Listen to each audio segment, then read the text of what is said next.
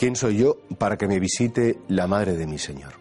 Este es el desconcierto de Santa Isabel cuando María llega a la montaña a visitarla y claro, cuando, cuando escucha el saludo de, de, María, la criatura que llevaba Isabel en su vientre salta de gozo, se llena del Espíritu Santo y comprende que quien tenía ante ella era la criatura más excelsa que ha existido en la historia, la madre de mi Señor, la madre del Salvador.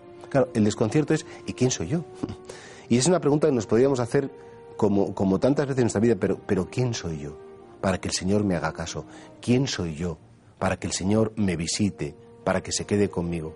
De hecho, una de las tentaciones más importantes que podríamos tener los cristianos es la pregunta, ¿yo a Dios le importo? Mi vida es lo suficientemente importante, o yo soy tan vulgar, tan del montón, tan normal, tan sencillote que como que que mi vida no es importante.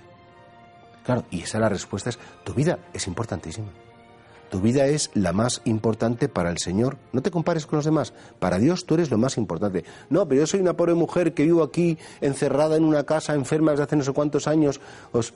Que sí, que tu vida es para el plan de Dios esencial. Igual que un reloj gigantesco necesita de cientos de miles de tuerquecitas pequeñas con sus dientes para que ese mecanismo funcione y si faltara la más mínima de las tuercas, ¿el reloj se pararía?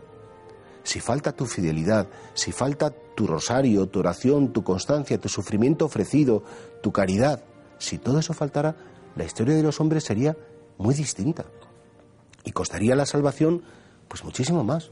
Y por eso esa fidelidad tuya, esa constancia tuya, es importantísima porque Dios cuenta contigo para hacer la salvación de los hombres. Y por eso, ante esa pregunta de quién soy yo para que me visite la madre de mi Señor, pues claro, pues nadie, alguien elegido por Él para hacer la salvación. Y, ojalá que nosotros, en este sentido, pues que nunca la humildad, sea, la humildad sea como una excusa, porque sería falsa humildad, una excusa para seguir los planes de Dios.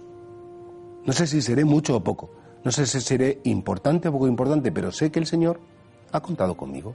Sé que el Señor me visita, sé que el Señor quiere de algún modo pues acercarse a mí, llamarme por mi nombre e invitarme a participar en su plan de salvación. Algunos lo hacéis ofreciendo vuestros dolores, otros lo hacéis con vuestra oración, otros lo hacéis con vuestra caridad, con vuestro voluntariado, cuidando vuestra familia, atendiendo los deberes domésticos.